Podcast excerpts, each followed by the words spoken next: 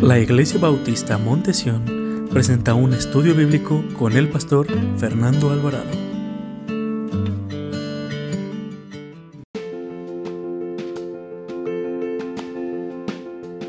Los niños en reino de Dios. En el cumpleaños de Walter, este, me puse a pensar lo importante que son los niños en nuestras iglesias, lo importante que también son los niños en las familias, en la sociedad, pero sobre todo para el reino de Dios. Porque dice la Biblia que de tales, ¿qué hermanos? Es el reino de los cielos. Y que si no somos como un niño, no podemos entrar. ¿A dónde, hermanos? Al reino de los cielos. Y me puse a, a meditar, reflexionando sobre una historia que todos sabemos que muchas veces eh, cuando se presenta un niño, un bebé, este, lo traen los padres hacia aquí enfrente y leemos eh, Marcos 10, capítulo 13, Marcos capítulo 10, versículo 13. Y, y, leemos esas palabras de cuando a Jesús le acercaban unos niños y le presentaban más bien unos niños. Pero hay mucha enseñanza y cosas que debemos de sacar, reflexiones importantes que el deseo de todo mi corazón es que lo escuchen los niños eh, y también los padres, también sus nietos, las personas que nos están viendo por medio social, las personas que escucharán este mensaje por Spotify, eh, que entiendan lo importante que son los niños en el reino de Dios y lo importante que es un niño en una sociedad, para bien o para mal. Porque un niño cuando nace, hermanos, lo que más busca, lo que más desea es estar cerca del corazón de la mamá. Y así quiere Cristo que estemos cerca del corazón de Él, hermanos. Porque donde, como he dicho muchas veces, si usted quiere sentir el corazón de Dios, hermanos, ¿sabe dónde está el corazón de Dios? En las almas perdidas. Él dio su vida por ellos. Y Él está buscando, Él vino a buscar y a salvar lo que se había perdido. Él está buscando las almas perdidas, las que están sedientas, las que sienten vacíos, las que sienten dolor, aflicción. Dice que Él vino a consolar, Él vino a dar vida y vida en abundancia, porque nuestro Dios es, Dios, es un Dios de amor y misericordia y maravillas. Vamos a abrir nuestras Biblias, hermanos. Vamos a comenzar con este estudio bíblico. No va a tardar porque al terminar, este, si me pueden ayudar los hermanos a levantar todo el equipo de aquí. Y me pueden ayudar el, hermano ah, David y, su esposa, eh, juntamente con mamá, llevar a los invitados al, a la cocina cuando terminemos, hermano. Muchas gracias. Este, nos gustaría que se quedaran, que participaran y conocerles y, se sientan en casa. Amén. Bueno, vamos a abrir nuestras Biblias al Evangelio de Marcos, capítulo 10, versículo 13. Marcos, capítulo 10, eh, versículo 13, y, especialmente lo vamos a hablar, va con mucho cariño a los niños, pero también va a los padres y a los adultos. Marcos capítulo 10, versículo 13 al versículo 16, y cuando lo encuentre póngase de pie para reverencia a la palabra del Señor. Evangelio según San Marcos capítulo 10, versículo 13 al versículo 16. ¿Están todos ahí? Miren lo que dice la preciosa palabra de Dios. Sígame con su vista. En el versículo 16 lo leemos todos juntos y después vamos a orar. Sígame con su vista hasta el versículo 15 y en el 16 todos juntos lo, leemos. Dice la palabra. Y le presentaban niños para que los tocase y los discípulos reprendían a los que le presentaban. Viendo Jesús se indignó y les dijo, Dejad a los niños venir a mí y no se lo impidáis, porque de tales es el reino de Dios. De cierto os digo que el que no reciba el reino de Dios como un niño, no entrará en él. Todos juntos en el versículo 16. Y tomándolos en los brazos, poniendo las manos sobre ellos, los bendecía. Vamos a orar, mis hermanos. Padre, te damos gracias y pedimos de tu bendición, Señor, que tú nos hables por medio de tu palabra, Señor. Ah, quita de mí, Señor, palabra que no debo decir. Usa este siervo inútil, Señor. Me pongo en tus manos que sea un instrumento, una vasija vacía, Señor, para que usted, Señor, sea que transmita el mensaje, Señor. Eh, llena nuestros corazones, que seamos edificados, Padre, que no salgamos como hemos entrado, Señor. Te damos gracias por la vida de Walter, por la vida de los niños, por sus padres, por hermano Esther, por hermano Walter y por todos los hermanos que tienen hijos en esta iglesia, Señor, por sus nietos, por sus hijos, aunque ya están casados. Seguimos orando por ellos, Padre, porque dice que de tales es el reino de los cielos. Te pido, Padre, que nos hables a cada uno de nosotros. Te damos gracias, bendice la transmisión por internet, bendice la transmisión también por audio, Señor, y bendícenos a cada uno de nosotros. Que tu Espíritu Santo esté en medio de nosotros, Señor, y que nos edifique y tu nombre sea enaltecido. Te lo pedimos en el nombre precioso de nuestro Señor y glorioso Salvador Jesucristo. Amén. Pueden sentarse, mis amados hermanos. Estamos a punto de finalizar el mes de diciembre y meditando en la palabra de Dios esta semana, en este pasaje, me puse a pensar lo que leía todo el contexto, leí todo el contexto del Evangelio de Marcos, capítulo 10, pero hay algo que me llama mucho la atención, mis amados hermanos, en el capítulo 10. ¿Con qué empieza el capítulo 10, versículo 1? Tal vez en su Biblia dice, Jesús enseña sobre el divorcio. Tal vez así dice en el título de su, de su Biblia. Y en el versículo 1 al, versículo 12 nos habla el Señor acerca del divorcio y de cómo se leer, hermanos, y quiero que ponga atención todo lo que, lo que habla el Señor, dice. Levantándose de ahí, versículo 1, Levantándose de ahí vino a la región de Judea al otro lado del Jordán y volvió al pueblo a y volvió el pueblo a juntarse a él. Y de nuevo les enseñaba como, como solía. Y se acercaron los fariseos y le preguntaron para tentarle si era lícito al marido repudiar a su mujer. Él respondió y les dijo, ¿qué os mandó Moisés? Ellos dijeron, Moisés permitió dar carta de divorcio y repudiarla. Y respondiendo Jesús les dijo, por la dureza de vuestro corazón os escribo este manda, os, os, escribo, perdón, este mandamiento. Pero el principio de la creación, varón y hembra, los hizo Dios. Por eso dejará el hombre a su padre y a su madre y se unirá a su mujer. Y los dos serán una sola carne, así que no son ya más dos, sino uno. Por tanto, lo que Dios juntó, no lo separe el hombre. En casa volvieron los discípulos a preguntarle de lo mismo, y les dijo, Cualquiera que repudia a su mujer y se casa con otra, comete adulterio contra ella. Y si la mujer repudiara, eh, repudia, a su marido y se casa con otra, comete, ¿qué hermanos? Adulterio. Aquí el Señor está haciendo una pregunta, pero no es para, para, para indagar, sino para, para acusarle, para tentarle al Señor Jesucristo. ¿Y cuál es una de las preguntas que le hacen? ¿Qué opinas tú del divorcio? ¿Qué opinas de que Moisés nos dio la autoridad de darle, este, repudiar a la esposa y darle eh, una carta de divorcio. Y aquí el Señor les empieza a hablar. Pero dense cuenta, hermanos, cómo Dios siempre hace bien.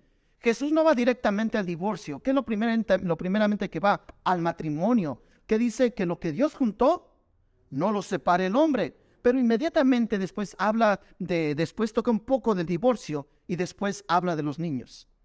Y me puse a pensar, ¿por qué Jesús después de que habló de, enseña acerca del divorcio, por qué habla de los niños? Porque los que más sufren después de un divorcio, hermanos, son los niños. Los niños son los que sufren después de una separación y un divorcio. Inmediatamente en el versículo 13 que dice que se le presentaban, le presentaron unos niños.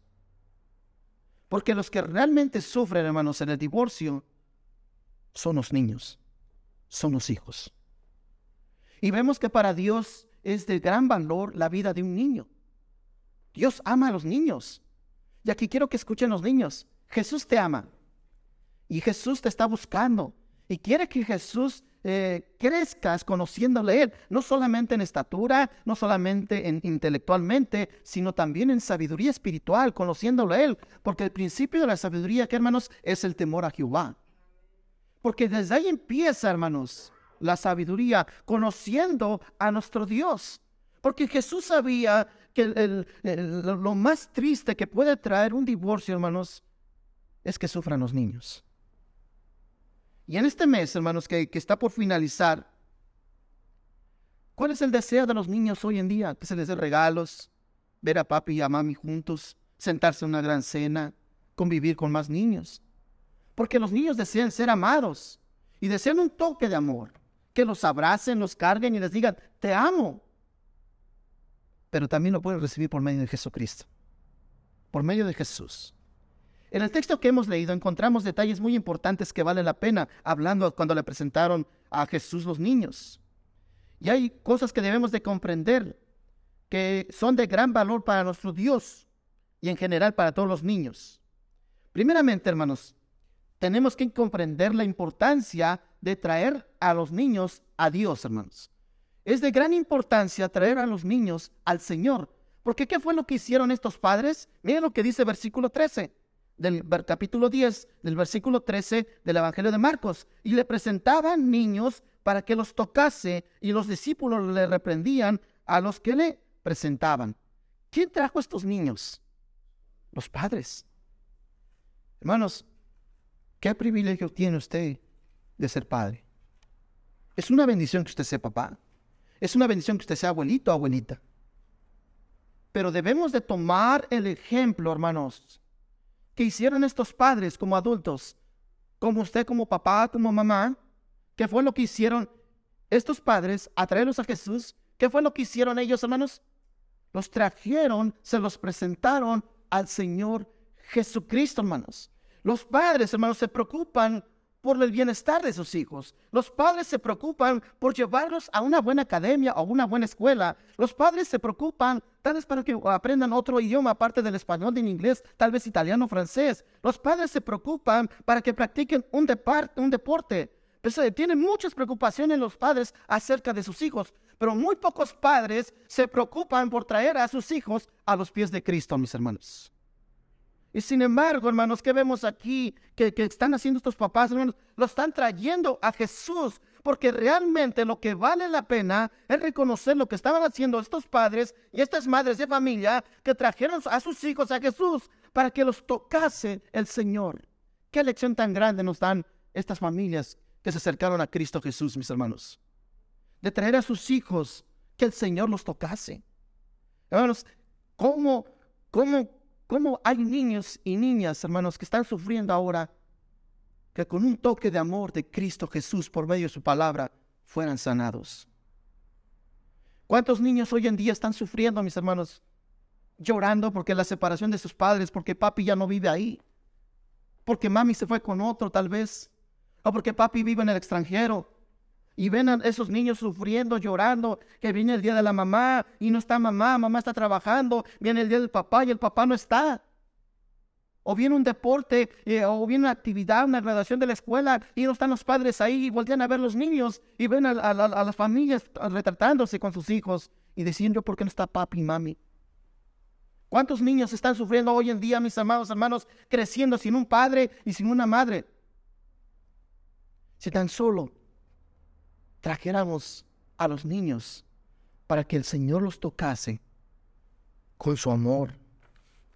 Pues, qué gran ejemplo de imitar, de inspiración de estos padres que trajeron a sus niños. Nosotros, hermanos, debemos de traer a nuestros niños que reciban un toque de amor del Señor Jesucristo por medio de su palabra. Un predicador dijo que con toda seguridad, si trajéramos más niños a las iglesias, a preocuparnos más de traer más niños que adultos, no tuviéramos tantos fracasos en matrimonios, no tuviéramos tantos jóvenes inyectados, eh, inyectándose drogas en sus venas. Porque ahora vemos cómo los, adultos sufren por no haber conocido a Cristo, pero el momento es hoy, que hoy es el día de salvación, que tú vengas a los pies de Cristo, que tú cambies tu panorama, si papá y mamá no te trajeron eh, cuando tú eras niño, no conoces a Dios como tu Salvador personal, hoy es el día de salvación para que tú vengas a conocer a Jesucristo. Y tú vengas con tus hijos y los vengas y los pongas a los pies de Cristo y que el Señor los toque con su amor. Necesitamos traer a nuestros niños, hermanos, para que ellos conozcan al Señor Jesucristo, hermanos. Este predicador Moody, evangelista de hace muchos años, cuando comenzó su ministerio, que llegó a una iglesia en Chicago, se cuenta la historia de que él llegó y como él tenía una, una, no tenía una buena reputación, él quería ser miembro de la iglesia donde él quería asistir. Y pues convocaron a, la asamblea, convocaron a una junta, y la asamblea votó para que Moody no fuera aceptado en la iglesia. y le dijeron que se tenía que esperar un año ahí eh, tenía que ser constante en iglesia, tenía que estar viniendo a los estudios bíblicos, tenía que estar viniendo a servir eh, ahí en iglesia. Era un año de prueba para que aceptaran a Moody y fuera miembro de la iglesia ahí en Chicago. Pasó un año. Moody en lugar de entristecerse, Moody en lugar de, de, enojarse, dice que Moody se sentaba, siempre llegaba a sus bancas, era el primero que llegaba y siempre estaba ahí. Pasó el año y se convocó otra junta y votaron todos que Moody fuera miembro de esa iglesia. Se le dio la oportunidad a Moody de ser eh, un maestro de escuela dominical. ¿Sabe qué dijo este hombre? Yo voy a ser de mi escuela dominical la más grande de este país. ¿Y quiere que le diga algo, hermanos? Lo logró. Moody llegó a meter 30 mil niños en una iglesia, hermanos porque él se propuso, porque él decía, en la niñez está el futuro de nuestro país, en la niñez está el futuro de las vidas de las personas, en la niñez son los futuros hombres y mujeres para bien que van a buscar a Jesucristo. Porque Moody se preocupó por la vida de los niños. Hermanos, si nosotros trajéramos a los, a los niños y a las niñas para que recibieran un toque de amor por medio de su palabra del Señor, hermanos, con toda seguridad, hermano, no tendríamos que traer a tantos adultos con vidas destruidas por los vicios. Si trajéramos a niños, el Señor con toda seguridad serían más menos hombres y mujeres con matrimonios destruidos, porque conocerían a su Salvador personal. Pero lastimosamente, siempre hay personas que tratan a los niños con rechazo y menosprecio. Hermanos, a mí me gozo, hermanos, de los niños que están aquí, porque cómo aman a sus, maestros, a su maestro y a su maestro. ¿Cómo los aman? ¿Y cómo desean ellos estar en su clase? Ellos que están sufriendo, ellos quisieran estar en su saloncito. Pero me gusta ver a los niños cuando aman a su, iglesia, aman a su Dios, aman a sus maestros, les encanta lo que les enseñan, les encanta cantar, les encanta participar.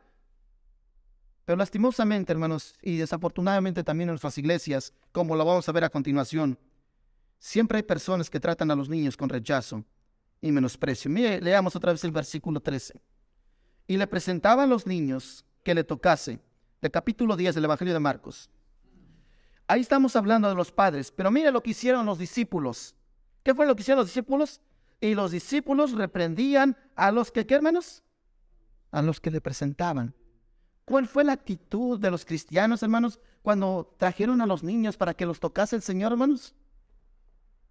No molestes al maestro. Lo rechazaban. Lo menospreciaban. En la sociedad, hermanos, en la cual vivió nuestro Señor, hermanos, nuestro Señor Jesucristo, hermanos, había muchos estatus de muy baja eh, ante la sociedad, porque había muchas personas marginadas en el tiempo del Señor Jesucristo. Los leprosos eran marginados.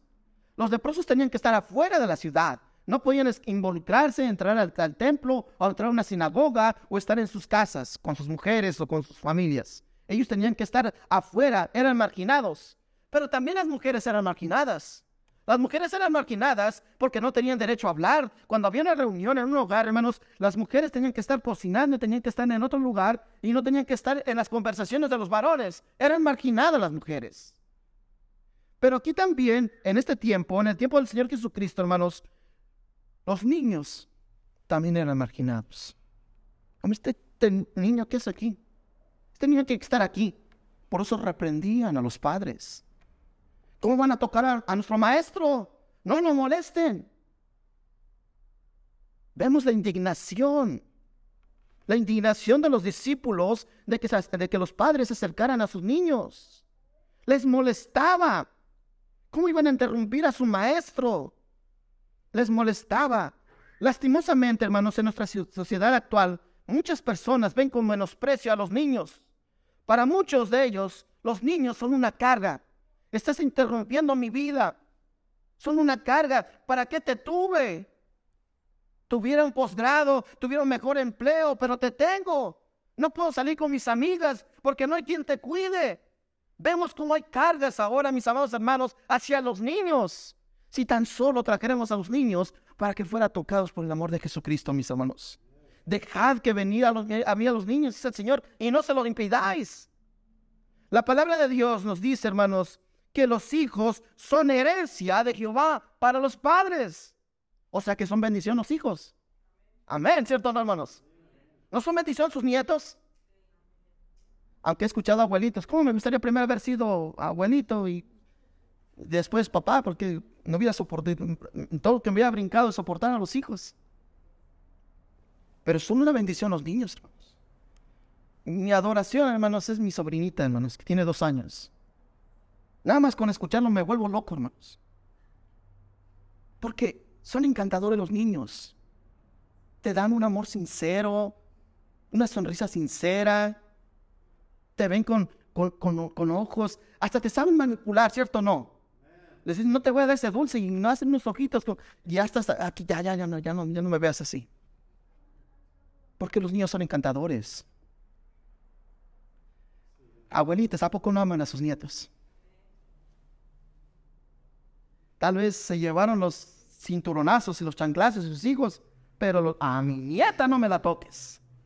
A esa no. Pero ya te se olvidó cuando me pegaste. Ah, tú porque te portabas. Pero ella también está portando. No, no, e-, ella está chiquita. 18 años, hermano. Pero los niños son, son hermosos. Es una bendición. No nos debemos de ver como carga. No nos debemos de ver con menosprecio. No debemos de abandonarlos. Porque para nuestro Dios, hermanos, los niños son verdaderamente una bendición. No vaya ya, ¿qué nos dice el Salmo 127.3? Que herencia de Jehová son los hijos, ¿no, hermanos? Son, son una bendición los niños. Y son importantes para el reino de los cielos. Ellos no son un estorbo, no deben ser una carga, no deben ser molestia, porque son una herencia de nuestro Dios. Son una muestra de amor y de la gracia de Jesucristo para la vida de los padres. Hermanos, es que maravilloso es ver a un niño, hermano. Y qué maravilloso ver a los jóvenes. Me gozo ver a los jóvenes. Tuve, he tenido la bendición y privilegio de conocer a Amanda y a Javier cuando llegaron. Javier creo que se acuerda, estaba más chiquito. Amanda también estaba chiquita cuando llegaron. Y qué bendición es verlos que están en la iglesia, hermanos a pesar de los obstáculos, a pesar de las tentaciones, a pesar de las presiones. Dejad a mí. ¿Qué hicieron los padres? Acercarlos a Dios. Qué bendición es ver a los niños que van creciendo y siendo jóvenes, que cantan, que sirven, que hacen todo para alcanzar a Cristo, llegar a Cristo, amar a Cristo. Deje que esos niños se acerquen a Dios porque son herencia de Jehová para los padres. Son una bendición los hijos. Pero al ver esta indiferencia que tuvieron los discípulos hacia los niños, ¿cuál fue la reacción de nuestro Señor Jesús? Jesús no es indiferente a la forma que se tratan a los niños. Mire lo que dice el versículo 14. Viendo Jesús, ¿qué pasó con Jesús, hermanos? Se indignó y les dijo, dejad a los niños venir a mí y no se lo impidáis, porque de tales es el reino de Dios. Todos los niños y niñas tienen derecho a ser tratados con respeto, hermanos. Con respeto y dignidad. Tienen derecho de ser protegidos. Y no solamente sus hijos, todos los niños tienen derecho a ser respetados y amados. Podemos ver en el texto que Jesús se indignó con sus discípulos. Imagínense el, el dolor que le causaron sus discípulos, el trato que estaban haciendo estos con los padres de los niños y con los niños de impedirles que se acercaran al Señor, hermanos. ¿Y cuál fue la reacción de Jesús, hermanos? Se indignó el indignarse es un sentimiento de un, enojo profundo de injusticia. Eso es indignarse. Sentirte indignado. Es injusto lo que están haciendo ustedes. Y por eso les dice el Señor, dejad a los niños venir a mí y no se lo impidáis. Ahí lo leemos, hermanos, con palabras suaves. Pero yo me imagino que el Señor Jesucristo había alzado su voz con voz de, de indignación, de enojo. ¿Cómo ustedes les están impidiendo a los niños que se acerquen a mí? ¿Que yo acaso les puse trabas para que se acercaran a mí? ¿No fui yo, me acerqué a ustedes cuando estaban en las redes? ¿Y que les dije? Síganme. Ahora dejarán de ser pescadores de peces, ahora serán pescadores de hombres. ¿Qué ya se te olvidó, Mateo, que tú estabas sentado ahí, cobrando los impuestos, que eres maldecido por todos los judíos. ¿Y qué te dije? Sígueme. ¿Y te levantaste? Que ya se te olvidó a ti también, que eres un revoltoso, que te tenía como rebelde. Yo no soy uno de mis doce discípulos. Tú, San Tadeo, que eres un traidor, que te robas de la bolsa. ¿Acaso te estoy, te estoy corriendo? Se indignó Cristo, hermanos. Se indignó Jesús. Jesús se indignó contra sus discípulos de que cómo trataban a los niños. Bueno, ¿cuántos de nosotros, cuántos de nosotros este día el Señor se sentirá indignado por el trato que se le dan a los niños? Con los niños que viven en tu casa, con los niños de nuestra familia, esos niños que tal vez tú puedas decir, no llevan mi sangre, no es mi hijo, no es nada mío. Tal vez no sea nada tuyo de sangre, pero la sangre preciosa del Cordero de Dios que quita el pecado del mundo también dio su vida por ellos, hermanos. Tal vez tú digas, no es nada mío este niño. Y a lo mejor, ¿cuántas personas hemos visto que se han juntado, hermanos? Ya sea que él o ella tengan hijos y ven con menosprecio a los hijos de ellos. A mí no me interesa la vida de ellos porque no son, no son de mi sangre. No me interesa. Pero tal vez no sean hijos de sangre, no sean familiares. Pero la sangre de Cristo fue derramada también para ellos, para que ellos también fueran salvos. Porque vemos con menosprecio a los niños. ¿Cuántos padres dicen, eh, pastor, yo soy cristiano? Sí, pero ¿cuántas veces has puesto en primer lugar otra cosa? Que no vienes a la iglesia para que tus niños crezcan en la iglesia y te vas a otro lado. ¿Cuáles son tus prioridades? ¿Se me está entendiendo, hermanos? Muchas veces nos quejamos, es que no hace nada en la iglesia por los, por los niños, por los jóvenes, es que yo no veo crecimiento espiritual, es que no ven el crecimiento en los padres tampoco. Porque los padres no crecen espiritualmente. No, ya dice Pablo, antes se pensaba como niño, pero ya no debe pensar como niño. Debemos de pensar maduramente, espiritualmente, el bienestar de la segunda generación. Porque Dios ama a los niños, mis hermanos. ¿Qué hizo David? David, un joven de 17 años, peleó con un gigante llamado Goliat y lo venció. Su siguiente generación, hermanos, cuando David ya no podía pelear los gigantes, ¿no su sobrino peleó, hermanos, y mató a gigantes? Porque David dejó un legado. ¿Qué legado estamos dejando nosotros para los niños, mis hermanos? Porque es importante que ellos conozcan de Dios. Es importante que te intereses a qué escuela se va a ir. Es importante que te intereses con las relaciones que ellos se llevan. Pero también es importante que te intereses en la vida espiritual de ellos, que ellos crean en Cristo como su Salvador personal. Eso es importante, mis hermanos. Dejad que, hermanos, a los niños, venid a mí y no se lo impidáis. ¿Cuántos de nosotros, hermanos, el Señor se sentirá indignado en la forma que tratamos a los niños. Viven en nuestra casa. Podemos decir, esa niña, ese niño, no llevan mi sangre, pero tienen valor, porque la sangre de Cristo fue derramada también por ellos. Y Dios los ama.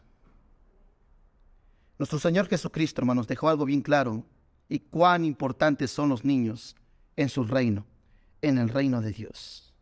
Hermanos, nosotros, dice la Biblia, que no podemos entrar en el reino de Dios si no nos volvemos como quienes, hermanos. Versículo 15. De cierto os digo que el que no reciba el reino de Dios como que, hermanos, como un niño, no entrará en el reino de Dios. Para poder salvarnos, hermanos, fíjese, hermanos, lo importante, cuánto Dios ama a los niños, que Jesús nació de una mujer. Jesús fue un bebé. Jesús fue un niño. ¿No, hermanos? ¿No Jesús fue un niño, hermanos? ¿Qué tan importante es la vida de un niño para nuestro Señor? Que para que nuestro Señor nos salvara, hermanos, Él se volvió como un niño. Y por eso la única forma de poder entrar en el reino de Dios es que nosotros también nos vuelvamos como niños, que dejemos nuestra soberbia, que dejemos nuestra sabiduría humana, que nos de, que dejemos esas cosas de sentirnos autosuficientes y podemos tener humildad y la fe sencilla que es una fe que tiene un niño, hermanos. ¿Se han visto cómo oran los niños, mis hermanos?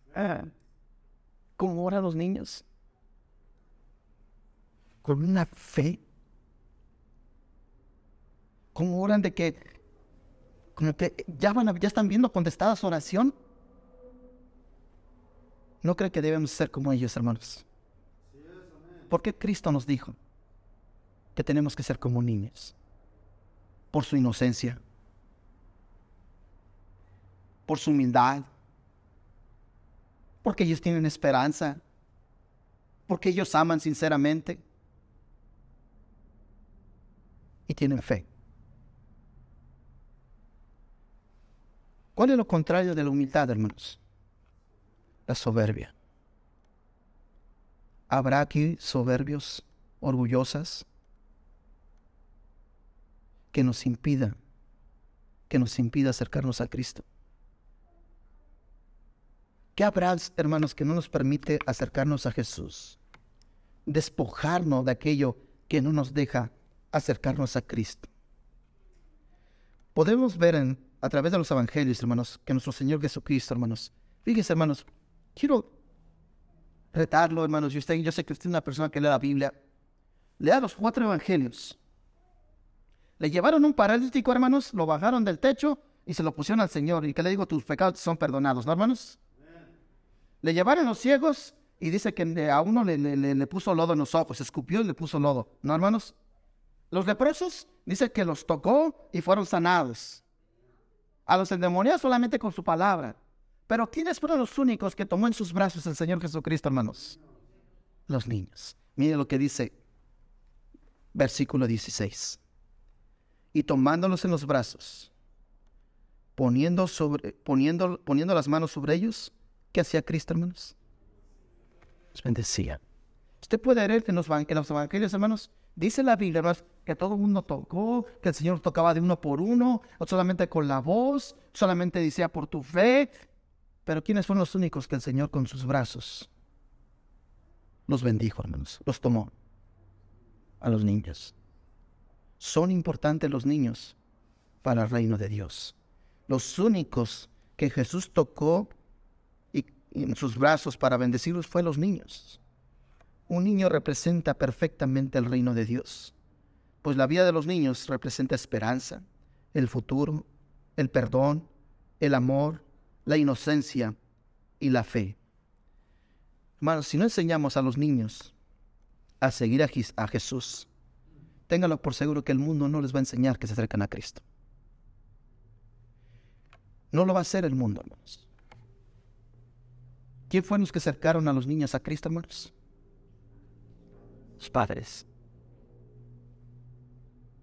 Aunque te lo impida, aunque haya obstáculos, sigue hacia adelante, sigue acercando a tus hijos, que tengan un toque del amor de la palabra de Jesucristo. Que no haya nada que se lo impida, mis amados hermanos, porque Dios ama a los niños. Y Dios quiere que seamos como que hermanos, como niños para poder entrar a dónde? Al reino de los cielos. ¿Tendremos una fe como un niño? ¿Tendremos la esperanza que tiene un niño? ¿Tenemos la inocencia que tiene un niño? Amemos a los niños. No hay que menospreciarlos. Hay que acercarlos a Jesucristo. Y dice la Biblia que de tales es el reino de los cielos. Dice la Biblia que en una cierta ocasión Cristo puso en medio a un niño, ¿no? Para él es importante los niños. Muchos queremos ser el mayor, ¿verdad, hermanos? Pero ¿qué dice Cristo? Quien recibe a este niño, ¿qué dice? me recibe a mí. Nosotros debemos ser como un Dios, hermanos. Poner nuestras cargas, confiar en, Él, poner nuestra esperanza en Él y que Él sea el que nos bendiga y que Él sea el que nos guíe. Enseñemos a los niños a seguir a Cristo, porque el mundo no lo va a hacer. La escuela no lo va a hacer, la universidad no lo va a hacer, el trabajo no lo va a hacer. El único, los únicos que los únicos que deben de acercar a sus hijos a que Jesús los toque son los padres. Por eso cuando venimos a presentar a los niños, parece ritual, hermanos. Venimos, viene el papá, viene la mamá, se carga el bebé, se ora por él, se bajan los padres. ¿Y qué es de la vida de ese niño? Vidas destruidas, papá con otra mujer, la mamá por otro lado. ¿Y dónde está el compromiso de con la cual se presentaron los niños? ¿Dónde está la promesa? Gracias, hermano. De que dejar que, que los niños se acerquen a Cristo. Usted no sea lo que impida que venga, ellos vengan a Cristo. Usted acérquelos. Usted acérquelos a Cristo. Y Dios se va a encargar de lo demás. Que Dios me los bendiga, hermanos. Y que este mensaje sea de bendición para los niños, para sus nietos, para usted como padre, como abuelito, como tío. Bendigan a sus nietos, a sus hijos, porque de tales, hermanos, es el reino de Dios. Ven la importancia de la niñez en el reino de Dios, hermanos. Debemos de ser como Cristo nos dice. Vamos a orar. Padre, te damos gracias, Señor. Estamos agradecidos, Padre Celestial, por la gran enseñanza que nos dieron esos padres de acercar a sus niños a que usted los tocase, Señor.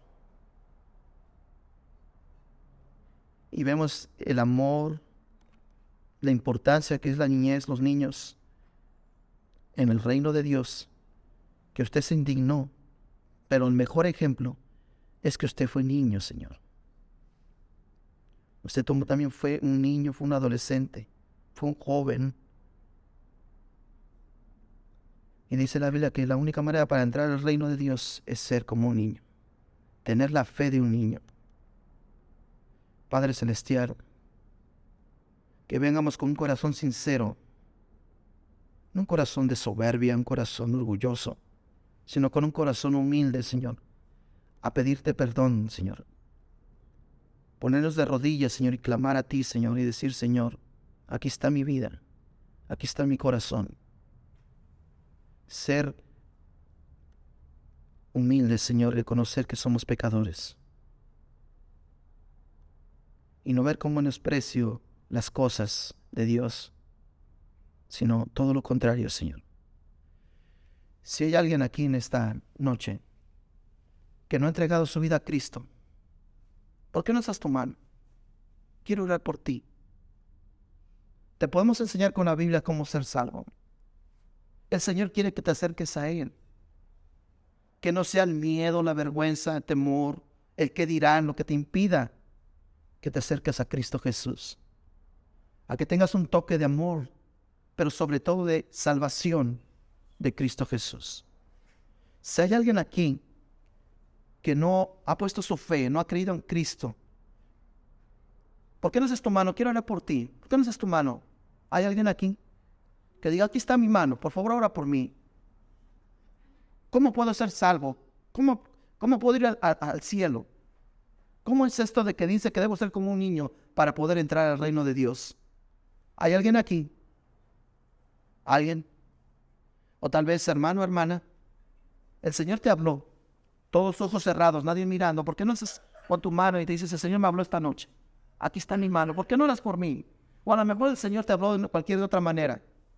¿Por qué no haces tu mano? Amén, gloria a Dios. ¿Alguien más? Ya está mi mano. Todos ojos cerrados, nadie mirando y diciendo, Señor, tal vez en mi niñez yo fui menospreciado, Señor, yo fui despreciado, me, malvieron, Señor, yo tuve una vida arruinada. A lo mejor vienes y un divorcio y, y esa separación te ha marcado. Y hay cicatrices en el alma que hoy Cristo quiere sanar. ¿Por qué no haces tu mano y dices, Señor, sáname, cúrame? Pon tu mano, dame ese toque para ser sanado. Tal vez hay corazones lastimados aquí de padres abusadores que te golpearon, te maldijeron, te menospreciaron. Hubo algo, a lo mejor ese divorcio que te afectó tanto y no lo has podido superar. Pero el Señor te está hablando esta noche.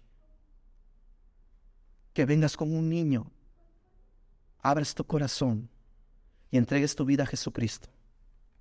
¿Hay alguien? Padre Celestial, te damos gracias, Señor.